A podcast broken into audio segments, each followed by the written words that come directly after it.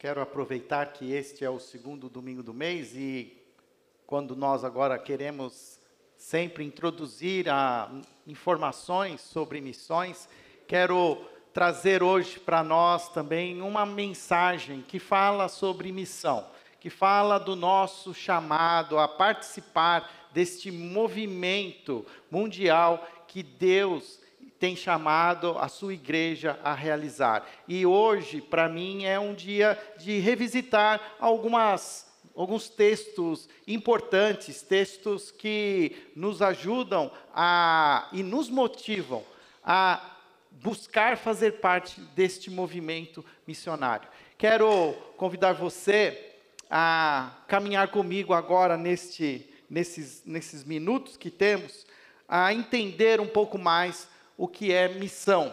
Quando falamos de movimentos missionários, falamos sobre missão, nós temos também entendido aqui na igreja local que são todos esses movimentos de expansão do evangelho que nós não, não participamos muitas vezes, mas nós apoiamos pessoas em outros lugares, que são movimentos que muitas vezes estão a quilômetros de distância, como foi falado inclusive no nosso momento missionário, minuto missionário. Nós apoiamos pelo menos seis frentes missionárias que nós não participamos ativamente, pessoalmente, mas ajudamos financeiramente e estamos sempre em contato, buscando entender como podemos trazer a estas pessoas que estão na frente missionária suporte, conforto, incentivo e as nossas orações. Então, toda vez que você ouvir falar de missões na igreja, nós estamos falando desses movimentos que muitas vezes não estão distantes de nós. Quando nós estamos participando desses movimentos, nós falamos que nós estamos praticando, a, em essência, o evangelismo, todo o nosso papel de falar, de compartilhar de Jesus com as pessoas que estão ao nosso redor, nós falamos de evangelismo. Mas quando falamos de missões, estamos fazendo isso, estamos apoiando pessoas em outros lugares. Hoje pela manhã nós tivemos aqui a presença do pastor Milton Sanches. O pastor Milton Sanches é um desses missionários que nós apoiamos e que está ali na divisa da Espanha com Portugal, na província de Extremadura, na cidade de Cáceres, Espanha, e ele tem desenvolvido ali um trabalho de dar suporte às igrejas locais, de ajudar a, o evangelho a continuar sendo expandido ali naquela dura terra da Europa que hoje tem se transformado numa terra secular, onde já passou a onda do cristianismo e agora essa onda, quando ela recua, ela deixa um terreno ali árido, um terreno muitas vezes de muitas pessoas céticas, decepcionadas com o cristianismo e que estão carentes de conhecer de fato o amor de Deus. John Stott, ele faz essa pergunta para nós e ele tenta responder: o que é missão? Missão, segundo John Stott, é antes de tudo, significa tudo aquilo que a igreja é enviada ao mundo para fazer. É muito amplo essa definição, mas todos esses movimentos que, nós, que a igreja faz, é, faz parte desta missão. E essa missão não é só compartilhar o evangelho. A missão, ela, ela é muito mais ampla. Ela muitas vezes a gente precisa primeiro alimentar a, a, a barriga da, do sedento, do faminto, para depois compartilhar o evangelho, pois essas pessoas muitas vezes carentes até mesmo da segurança alimentar não terão a concentração para ouvir o evangelho. Então, a missão, ela é muito é, ela envolve muitas ações, não só a ação da compartilhar a palavra. Num livro muito bom do John Stott, e se você tiver oportunidade, leia esse livro, A Missão, a Missão Cristã no Mundo Moderno. Esse livro foi escrito em 1970 e foi editado em português somente agora no século 21. Mas nesse livro ele traz ali um, uh, um relato muito é, contundente de qual é o papel da igreja e esse papel missionário. E ele diz assim: existe hoje uma confusão generalizada no meio dos cristãos a respeito do que é missão. Assim como antigamente, hoje tudo se convencionou chamar missão. Ora, se tudo é missão, então nada é missão. O que, que ele quer dizer com isso? Porque também quando a gente também coloca tudo num só pacote, aí a gente também acaba perdendo ali a, a o DNA da, da, missão, do que é de fato a essência. E a gente começa a perceber, e ao longo dos séculos, a gente vê quantas missões começaram muito focadas na expansão do Evangelho, e hoje até se transformaram em organizações não governamentais, mas que pouco hoje trabalham em prol da expansão do Evangelho. Se falarmos alguns, algumas organizações missionárias americanas, por exemplo, talvez você já tenha ouvido falar da Associação Cristã de Moços é uma associação hoje que ela tem uma, um DNA cristão, mas ela não tem mais essa missão essencial de compartilhar o evangelho. Ela se define como uma missão evangélica, mas também perdeu um pouco disso. Aqui no Brasil nós temos uma outra organização que continua buscando em se identificar com a missão de Deus, mas a gente que vai caminhando junto, a gente vai percebendo que ela vai de alguma maneira se perdendo ao longo do caminho. A visão mundial, talvez você já tenha conhecido, já tenha ouvido falar, que é uma missão muito importante. Ela faz trabalhos muito é, importantes na, na área da, da segurança alimentar, principalmente das crianças é, carentes ao longo do Brasil, mas para que ela possa também, de alguma maneira, ganhar os subsídios federais e governamentais, ela muitas vezes tem aberto mão da sua essência missionária.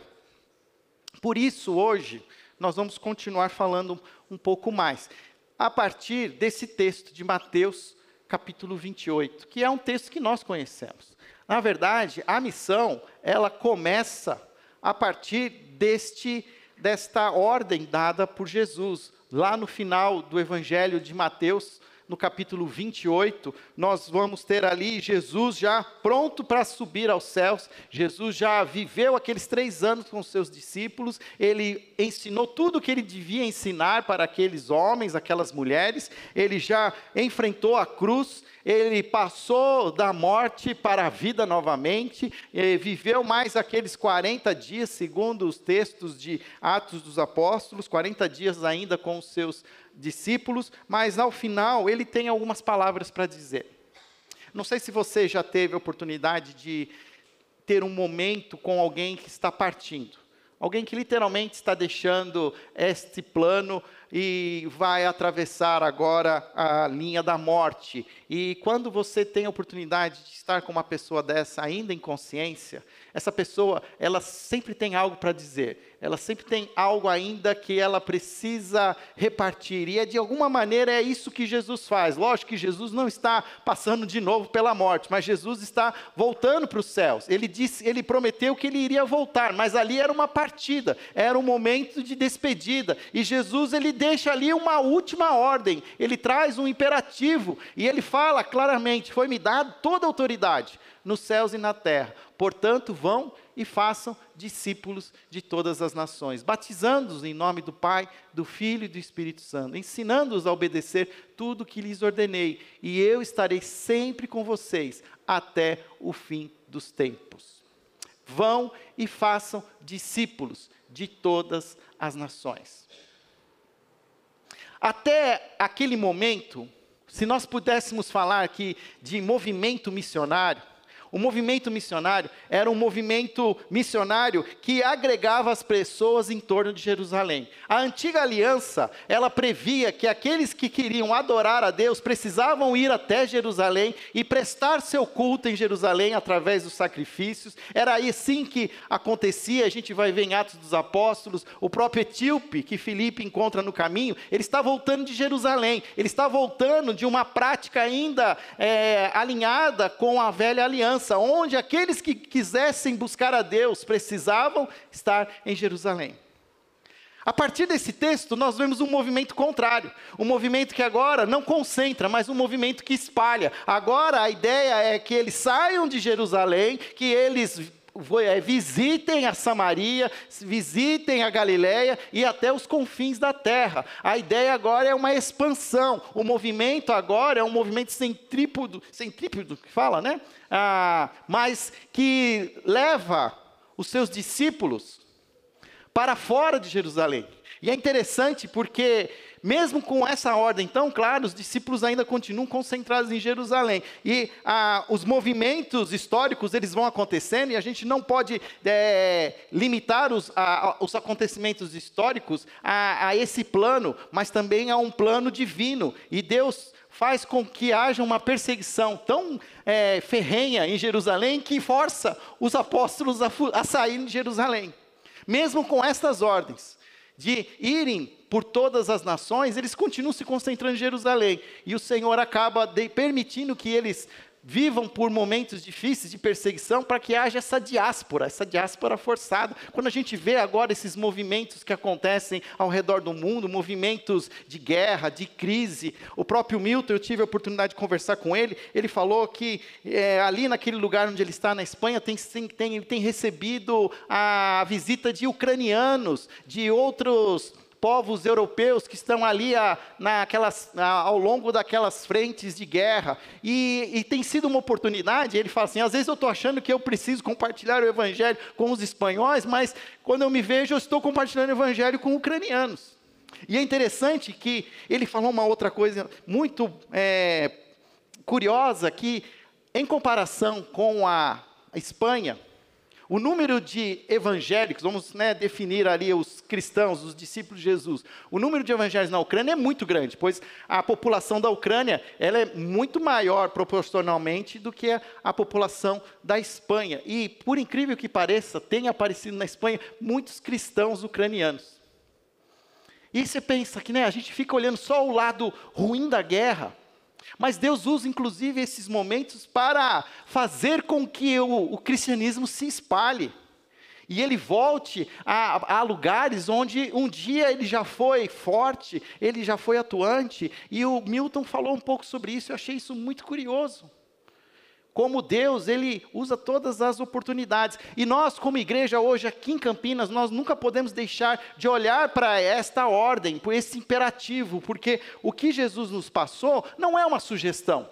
Ele não disse assim: olha, quando vocês tiverem tempo, quando vocês já fizerem a carreira de vocês, quando vocês tiverem a iminência de se aposentar, quando vocês já viajaram todo mundo, já visitaram a Disney World cinco vezes, aí viram todas as coisas, aí se tiver um tempinho, olha, não esqueça.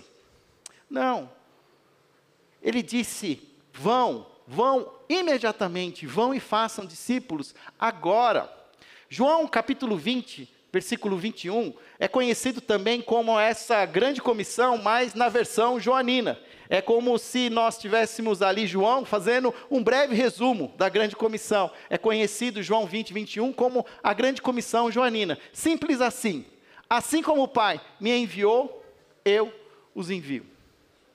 Missão tem muito a ver com essa questão de enviar, de sair da sua zona de conforto e ir para lugares muitas vezes desconfortáveis, sair da, dali da, da sua rotina e ir e compartilhar as suas experiências, a sua vida com Cristo com outras pessoas. Quando a gente fala de uma viagem missionária para o Vale do Açu, é exatamente isso, de nós reservarmos uma semana do nosso ano para colocar as nossas vidas à disposição de Deus num contexto de sertão nordestino, onde nós vamos ser ali de alguma confrontados com uma realidade que muitas vezes nós não estamos acostumados e que muitas vezes nós nem sabemos o que nós vamos fazer, mas se Deus deu a ordem, ele também tem um plano de capacitação. Por isso que o movimento missionário, ele é um movimento de fé é um movimento de coragem, de dar um primeiro passo. Muitas vezes eu fico vendo pessoas que começam a sentir esse chamado missionário e eles começam a ficar esperando alguma coisa acontecer.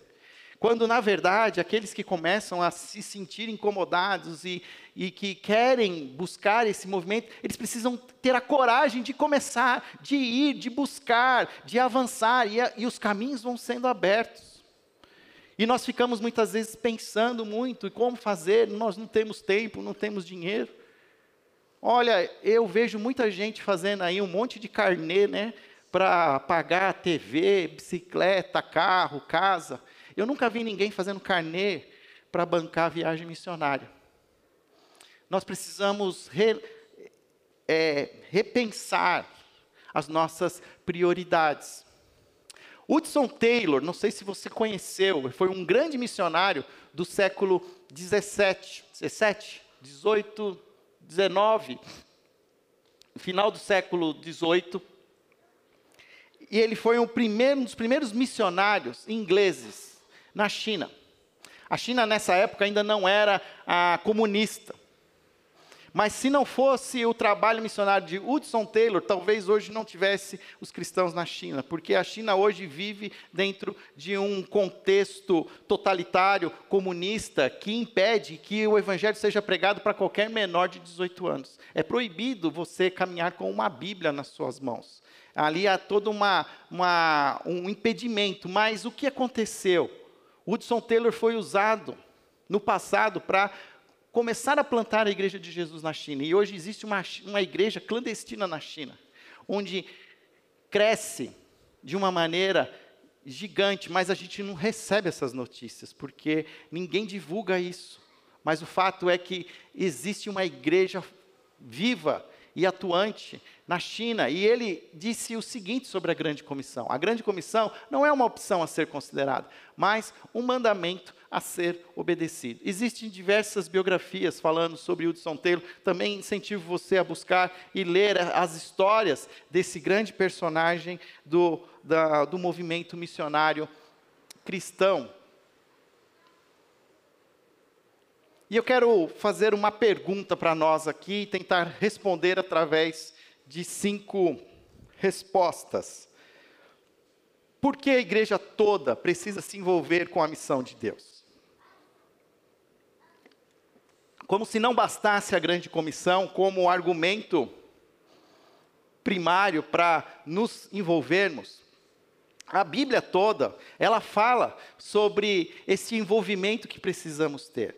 E eu quero que você caminhe comigo por essas, por essas respostas. A primeira resposta que a gente precisa dar do porquê precisamos nos envolver, porque existe uma promessa a ser atendida. Uma promessa que foi feita, não para mim para você, mas foi feita lá no Antigo Testamento. Em Gênesis capítulo 12, Deus chama o seu primeiro missionário, Abraão. E ele diz a Abraão: seu nome ainda não tinha sido trocado. Ele diz assim: Então o Senhor disse a Abraão: saia da sua terra, do meio dos seus parentes, os da sua casa, da casa do seu pai, e vá para a terra que eu lhe mostrarei. Olha aqui um movimento missionário de sair da sua zona de conforto. Farei de você um grande povo, e o abençoarei. Tornarei famoso o seu nome, e você será uma benção abençoarei os que o abençoarem, e amaldiçoarei os que o amaldiçoarem, e por meio de você, todos os povos da terra serão abençoados. É bonito ver como a Bíblia toda, ela fala uma coisa só. Ela fala de um Deus em missão, um Deus buscando alcançar todas as nações. Esse texto, ele muitas vezes ele é estudado com é, clareza e, de uma certa maneira, de uma maneira certa, é, falando desse chamado de Abraão para um, um povo de Deus escolhido. Mas Deus nunca quis um povo exclusivo, em detrimento de outros povos. Na verdade, Deus chama Abraão para que ele, através da nação que seria seus descendentes, se tornassem bênção para todas as nações.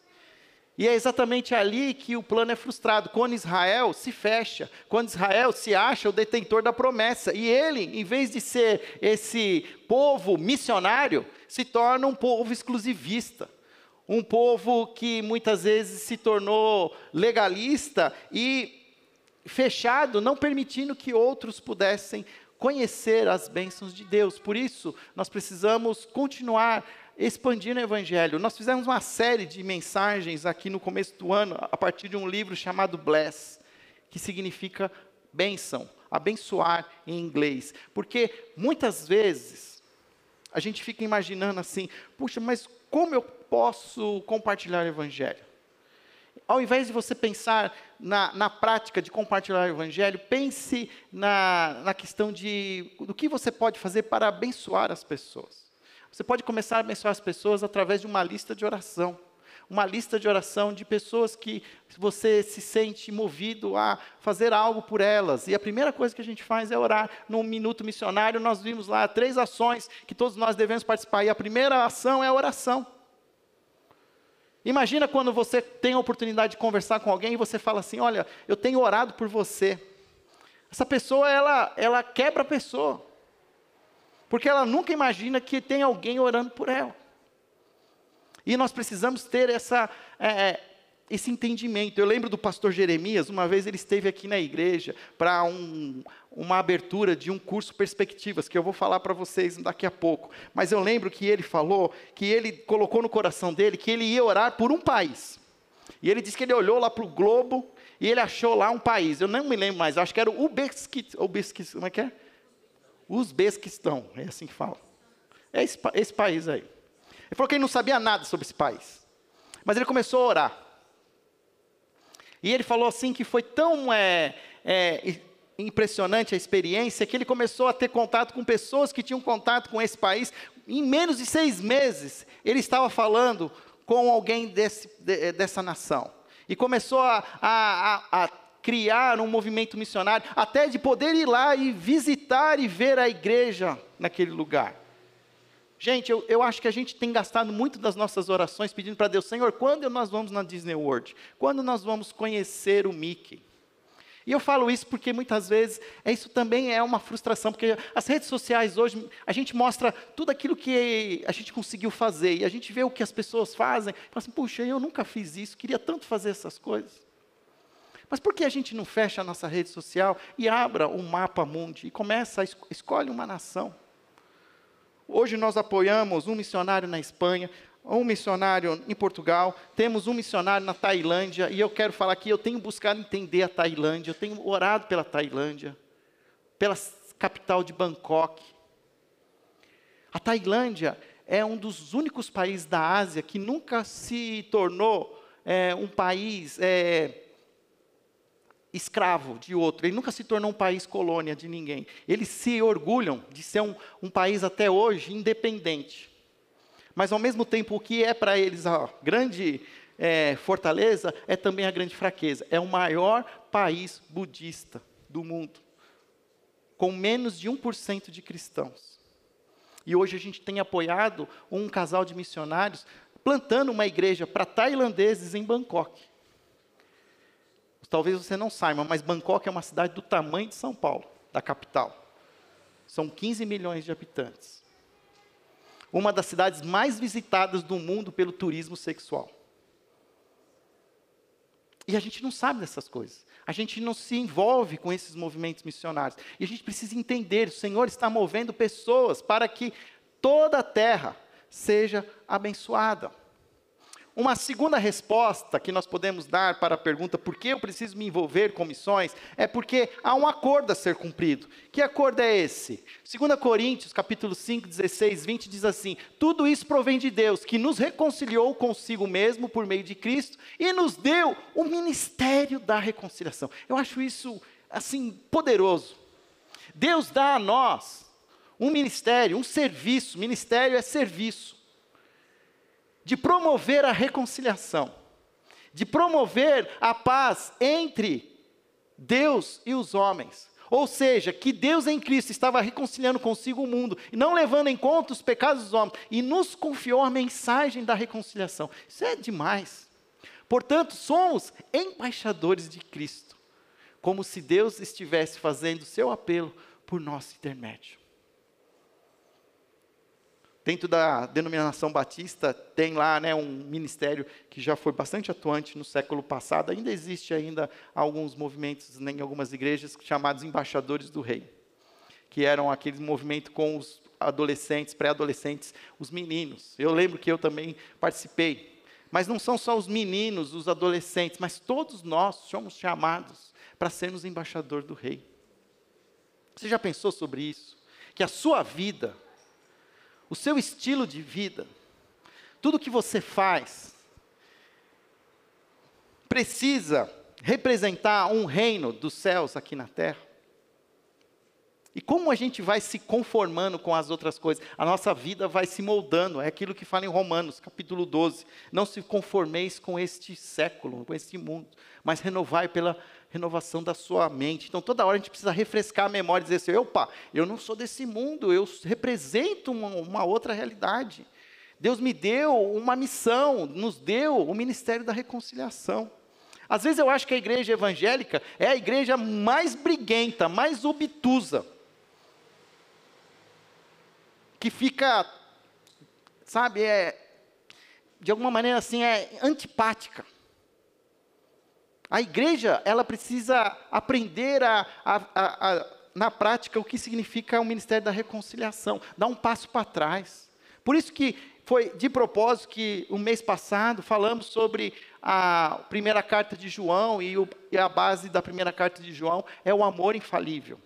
Precisamos aprender de novo sobre o amor de Deus e repartir esse amor. Três, há uma tragédia a ser evitada. Vamos lá. Romanos capítulo 10, verso 13 a 15 diz assim: Porque todo aquele que invocar o nome do Senhor será salvo. Como, pois, invocarão aquele que não creram? E como crerão naquele que não ouviram falar? E como ouvirão se não houver quem pregue? E como pregarão se não foram enviados? Como está escrito: Como são belos os pés dos que anunciam as boas novas. Você percebe que Paulo ali para os romanos, ele está fazendo algumas perguntas retóricas, mas ele está dizendo o seguinte: se o que nós aprendemos é que, a, que, a, que com a sua boca você declarar que Cristo é o Senhor, você será salvo. Agora, como os Yanomamis serão salvos se não há quem pregue a eles? Eu não estou falando aqui de mudar cultura, de tirá-los da selva, mas a oportunidade deles conhecerem de fato quem é o Deus da floresta amazônica, quem é o Cristo, Filho de Deus, e assim outros povos. Existem ainda dentro do próprio Brasil povos não alcançados. Falam de pelo menos sete povos não alcançados dentro do nosso território brasileiro. Ainda existem povos não alcançados, que são os, os indígenas, como eu citei. Povos ribeirinhos, que é aqueles que moram às margens do, das bacias amazônicas. Povo nordestino, ainda é um povo não alcançado. Existem cidades no Nordeste onde não existe uma igreja evangélica. Você pode acreditar nisso? Eu estava conversando aqui com o pastor Ricardo, da igreja Betel, uma igreja que nós plantamos lá no Jardim Lilis. Eu estou tentando me aproximar dele de novo. E ele falou para mim assim, Fábio, ali no bairro, que são oito quadras, existem 20 igrejas. Existem lugares no Brasil, em cidades inteiras, onde não existe uma só igreja. Outros povos não alcançados, os surdos. É um povo ainda que precisa e que exige uma estratégia né, especializada porque eles precisam ouvir através dos sinais. Existem quilombolas, existem os, como é que é, Alan? Esqueci agora, ciganos. Alan foi num congresso dos ciganos. E são, são povos dentro do Brasil que não conhecem ainda Jesus. Sabe um outro povo que existe dentro do Brasil que precisa ser alcançado? E isso é uma tragédia. Se chamam jovens seculares. Existem já uma geração de jovens que não tem nenhuma influência judaico-cristã na sua formação. São jovens céticos, jovens que hoje estão nas universidades. E aí você fala assim, não é a universidade que gera nestes jovens é, toda uma distorção. Eles já chegam na universidade sem base. Eu tenho dois filhos na universidade. Eu não vejo os meus filhos sendo influenciados por as ideologias. Eu sei o que eles, eles, eles, eles aprenderam com a palavra de Deus. Eu confio neles. Mas eu vejo através da experiência deles que eles têm colegas que nunca tiveram uma oportunidade de conviver com uma, alguém cristão de fato. Como invocarão em quem não creram? Isso é uma realidade das grandes cidades brasileiras hoje, jovens seculares. Jovens que não estão nem aí para a palavra do Senhor. As megacidades do mundo, eu falei já de Bangkok, a população que vive em cidades não para de crescer. Até a metade do século 21, sete entre dez pessoas viverão nelas. Basicamente, missão no século 21 é missão urbana. Existem povos que precisam ser alcançados dentro das cidades. E as megacidades é uma terminologia que identifica todos os aglomeramentos urbanos com mais de 15 milhões de pessoas. São Paulo é uma mega cidade, Rio de Janeiro é uma mega cidade, Bangkok é uma mega cidade, Tóquio é uma mega cidade. E na segunda metade do século XXI, a maior parte das megacidades estará na, nas regiões orientais do mundo entre povos que ainda precisam ser alcançados.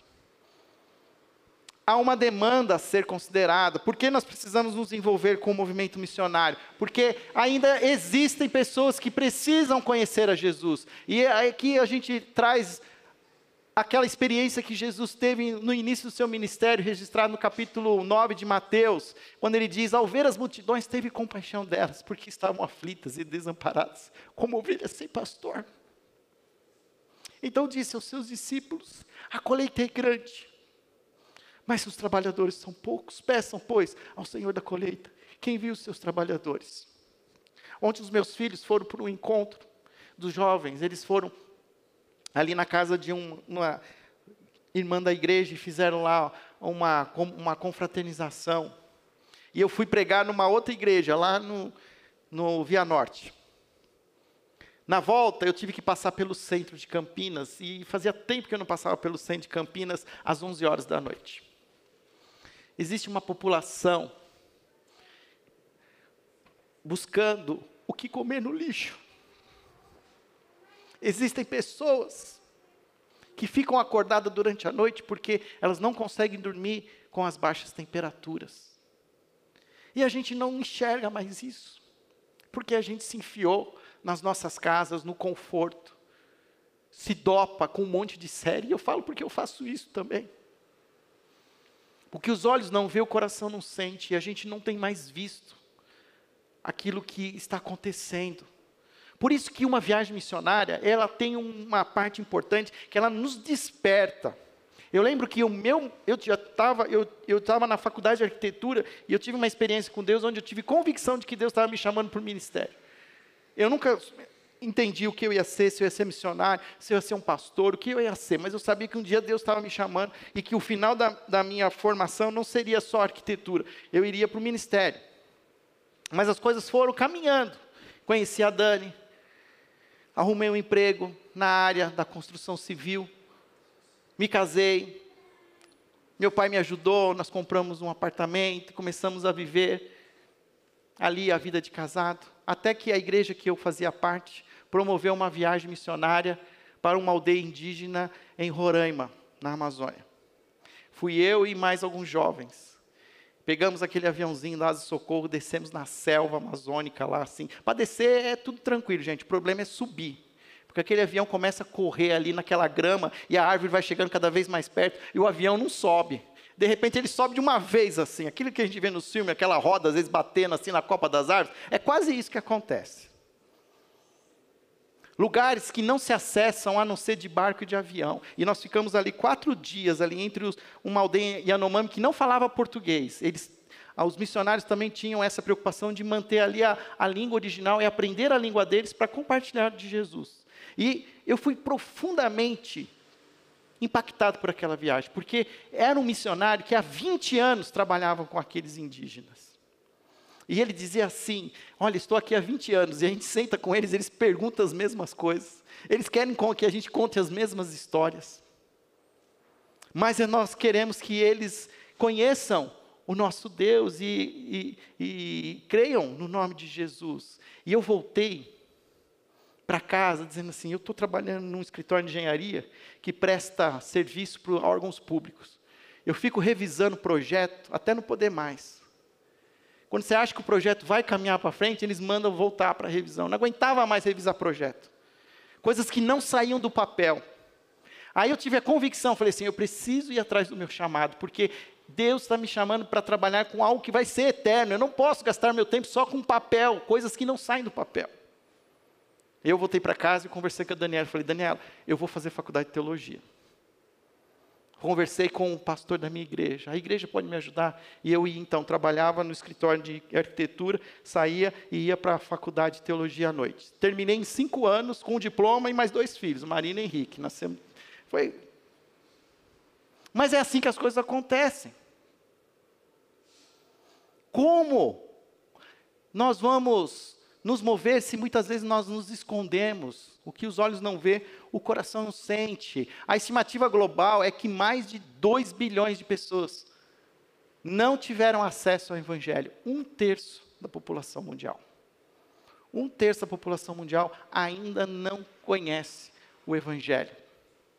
Nós somos muito privilegiados. A gente às vezes aqui critica a igreja evangélica, mas quem viaja e conversa com pessoas em outras igrejas no mundo, eles falam assim: conta pra gente sobre a igreja evangélica no Brasil. Porque a gente só vê a parte ruim, né? Mas a gente aqui tem o privilégio de ter muitas igrejas, de ter oportunidades. Se você não gosta daqui, você vai em outra igreja. Se você não gosta desse horário, tem outro horário. Se você não gosta desse louvor, você vai em outro louvor. Se você não gosta do pastor, você vai no outro pastor.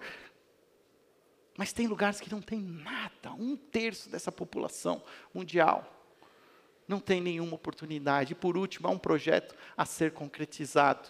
Apocalipse já é o final das Escrituras. O texto diz: Tu és digno de receber o livro e de abrir os seus selos, pois foste morto com o seu sangue e compraste, compraste para Deus a gente de toda tribo, língua, povo e nação.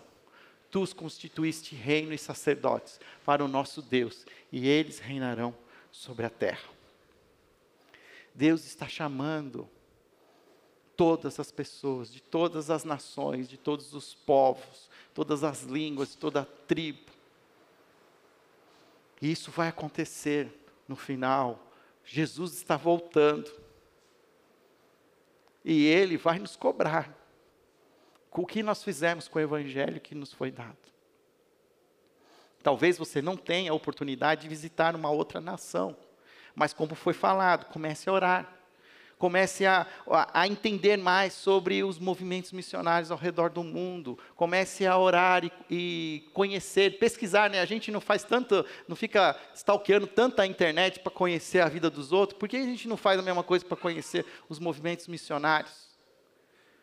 Ore, é, financie. O recurso que Deus está te dando Deus não está dando só para você, mas Ele está dando para que você seja um gestor desses recursos e use esses recursos para as obras missionárias. Nós, como igreja, ainda estamos muito aquém daquilo que eu acho que nós deveríamos ser como é, parte, na parte financeira. O nosso, eu não tenho é, medo de, de dizer, nós temos uma, uma receita aproximada mensal de 100 mil reais por mês nós não investimos, nós investimos menos de 10% hoje em missão. Cada missionário aqui, eles recebem hoje mensalmente 750 reais. E eu gostaria muito de ver um dia a igreja, nós como igreja, separando 10% das nossas receitas para movimentos missionários. A gente precisa fazer, se mexer, buscar e a gente precisa é, também ir, quando fazemos essas viagens missionárias para a região lá de Açu, nós queremos que você também seja despertado. Outros movimentos, é, nós não podemos ficar parados. Charles Spurgeon é um outro inglês, mas também conhecido pelas suas pregações. Ele diz que todo cristão é um missionário ou é um impostor. Não sou eu que estou falando, é o Charles Spurgeon.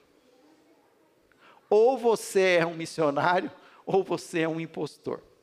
Hoje eu falei do parábola do, do joio e do trigo aqui na domingo de manhã. Não estou dizendo que aqui tem joio aqui. Mas muitas vezes a gente está se enganando. A gente está achando que a gente está alinhado com os propósitos de Deus. Mas a gente sempre pode fazer algo mais. Sempre podemos fazer algo mais. Por isso, lembra que eu falei desse perspectivas. Ah, em 2017, esse curso ele acontecia aqui na igreja no segundo semestre. Depois, com a pandemia, ele foi interrompido e virou um, um curso online. Mas este ano ele vai ser retomado aqui. Nós abrimos esse espaço para que esse curso ele aconteça aqui.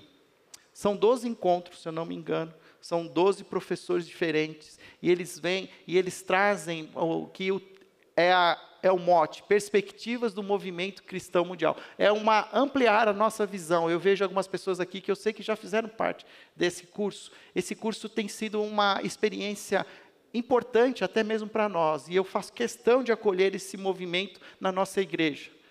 Porque aqui a gente consegue também ter a oportunidade de ampliar a nossa visão de mundo. E a partir desse movimento que aconteceu aqui na igreja, nós criamos um conselho missionário. A Lisa, que apareceu no vídeo, é uma das integrantes desse conselho missionário. O pastor Alain tem uma equipe que, que, faz, que faz o papel de um comitê que gerencia o, a, a uma política missionária. Nós desenvolvemos uma política missionária na igreja. Você sabia que nós temos uma política missionária? Uma política missionária que incentiva a expansão do evangelho entre povos não alcançados. O que significa isso? Que nós queremos estar alinhados com movimentos que têm a intenção de ir aonde ninguém ainda foi. Por isso, para nós, movimentos como o da Tailândia, em Bangkok, para nós é fundamental. Nós temos orado para que a gente comece agora a ter também uma parceria com uma unidade missionária na África portuguesa. Nós temos uma língua, nós temos uma teologia em português, e existe um continente africano de fala portuguesa que precisa de conhecer o Evangelho. E o islamismo está invadindo a África. E eu tenho conversado com, Aran, com o Alan que nós precisamos ter também as nossas parcerias para alcançar também, através de outros, outras unidades, a própria África. Quem, se Deus permitir, nós queremos fazer planos para o final do ano. Mas tudo isso envolve a nossa motivação, envolve o nosso engajamento. Por isso que todo segundo domingo do mês nós vamos falar de missões nós vamos trazer um despertamento. Ah, mas vai, o pastor vai pregar sempre a mesma. Não, muitas vezes vai ser lá um minuto missionário. Olha, gente, trouxemos informações lá da Jordânia, com o nosso missionário lá entre ah, os que estão ali no Oriente Médio. Trazemos informação de Bangkok ou até mesmo da, de Portugal com o Hernan, enfim, para que a gente não, não perca esse, é, é, essa, essa sensibilidade com aquilo que está, sendo que está acontecendo. O Alan falou dos envelopes azuis. Os envelopes azuis são oportunidades que você tem para fazer ofertas extras, que Deus te motiva e você quer participar de movimentos missionários. Olha, quero ajudar. É só você fazer a sua oferta através do envelope. Ah, mas eu faço as minhas ofertas de maneira eletrônica. Não tem problema, faz a sua oferta de maneira eletrônica, mas vamos pedir que você entre em contato com a secretaria e fale, olha, essa oferta ela é para missões. E aqui eu quero deixar claro que tudo que é destinado para missões será usado integralmente para missões. Se a gente tiver um caixa lá de 50 mil reais e a gente ficar aqui sem dinheiro para pagar a, a, conta de luz, nós não vamos pagar a conta de luz com esse dinheiro. Nós vamos usar esse dinheiro para movimentos missionários. Então, eu quero aqui que você participe. Isto para nós é missões.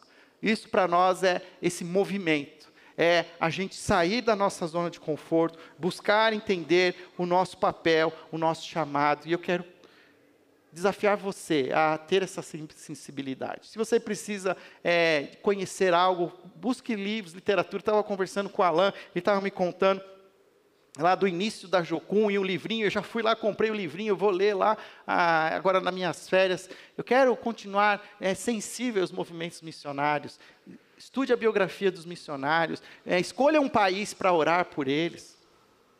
Quando você for sair de férias, não saia de férias só para lazer, mas saia de férias assim também com uma consciência missionária. Visite outras igrejas lá onde você estiver, é, ore por essas pessoas, é, participe, se envolva. Não invista só no Mickey Mouse, invista também no Evangelho de Jesus. Vamos orar? Obrigado, Senhor, por esta noite, pela essa oportunidade de falarmos do, do nosso engajamento missionário. É sempre importante, ó Pai, trazer uma palavra que nos desperte novamente para esta ordem essencial que o Senhor nos deu de ir por todo mundo e pregar o Evangelho. Ajuda-nos como igreja, como a primeira igreja batista que foi fundada nessa cidade, a continuar sendo uma igreja missionária, uma igreja pioneira, assim como aqueles primeiros batistas foram pioneiros no início do século XX, que possamos agora, nós, os batistas desta igreja, sermos pioneiros em outros movimentos que vão, talvez, não plantar igrejas na cidade, mas em outros locais, em outros povos e outras nações. Que o Senhor nos capacite, que o Senhor caminhe conosco, nos abençoando e nos dando discernimento em cada momento. Essa é a nossa oração, em nome de Jesus. Amém.